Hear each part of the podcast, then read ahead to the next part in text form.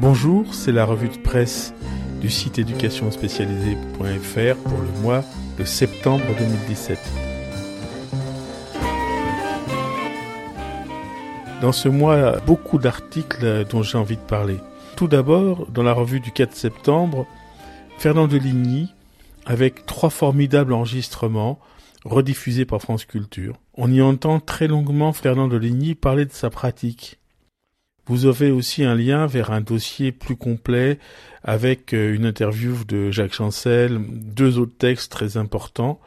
Donc c'est vraiment euh, l'occasion de redécouvrir un, des piliers de l'éducation spécialisée. Ensuite aussi envie de parler de la rubrique de François Morel, donc euh, c'est dans la revue du 10 septembre. Un enfant est-il fait pour passer ses journées assis sur un trottoir?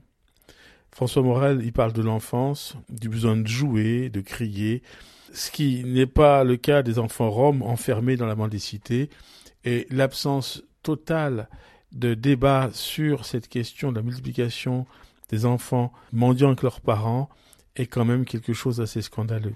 Mais pour ce, cette revue, je vais mettre plus le focus sur un, très important documentaire qui a été montré, donc il est dans la revue du 19 septembre, complément d'enquête 93, euh, l'indispensable industrie du shit. Alors les chiffres sont tout à fait impressionnants puisque le trafic de cannabis en Seine-Saint-Denis rapporterait un milliard d'euros de chiffre d'affaires par an et emploierait 100 000 salariés.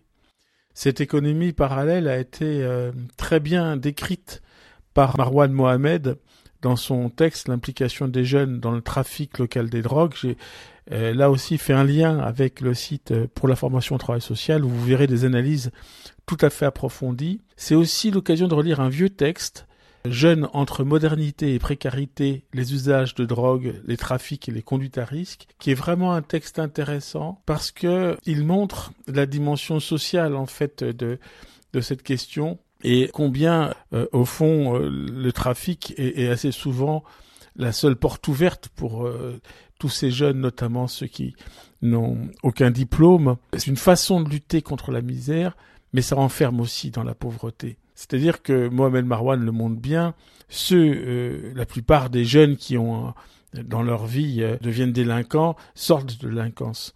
Il y a très peu de délinquants passé l'âge de 30 ans. Mais ceux qui sortent le plus difficilement, malgré leur envie d'en sortir, c'est ceux qui sont impliqués dans les trafics, parce qu'il est extrêmement difficile d'en sortir. Et là, je vous invite vraiment à lire euh, ces, deux textes importants qui montrent que malgré l'argent qui circule, et, et c'est pas des petites sommes, en fait, c'est bien un processus d'appauvrissement dont il s'agit. Et euh, on a une description de, finalement de, de, cette tension entre criminalisation et solidarité.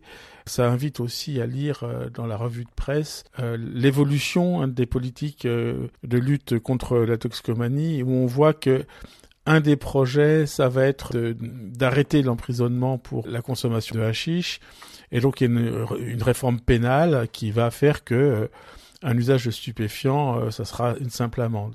Dans cet article du Monde qui parle de cette euh, politique, on voit que ça aide la police à ne pas multiplier les procédures, ça va désengorger les prisons, mais en même temps, on ne touche pas à tout ce marché de la misère, on ne touche pas aussi aux problèmes de santé qui vont avec.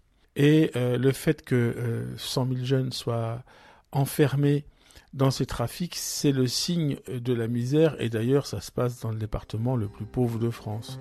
Voilà donc bonne lecture dans ces différents textes vers lesquels la revue pointe ce mois-ci.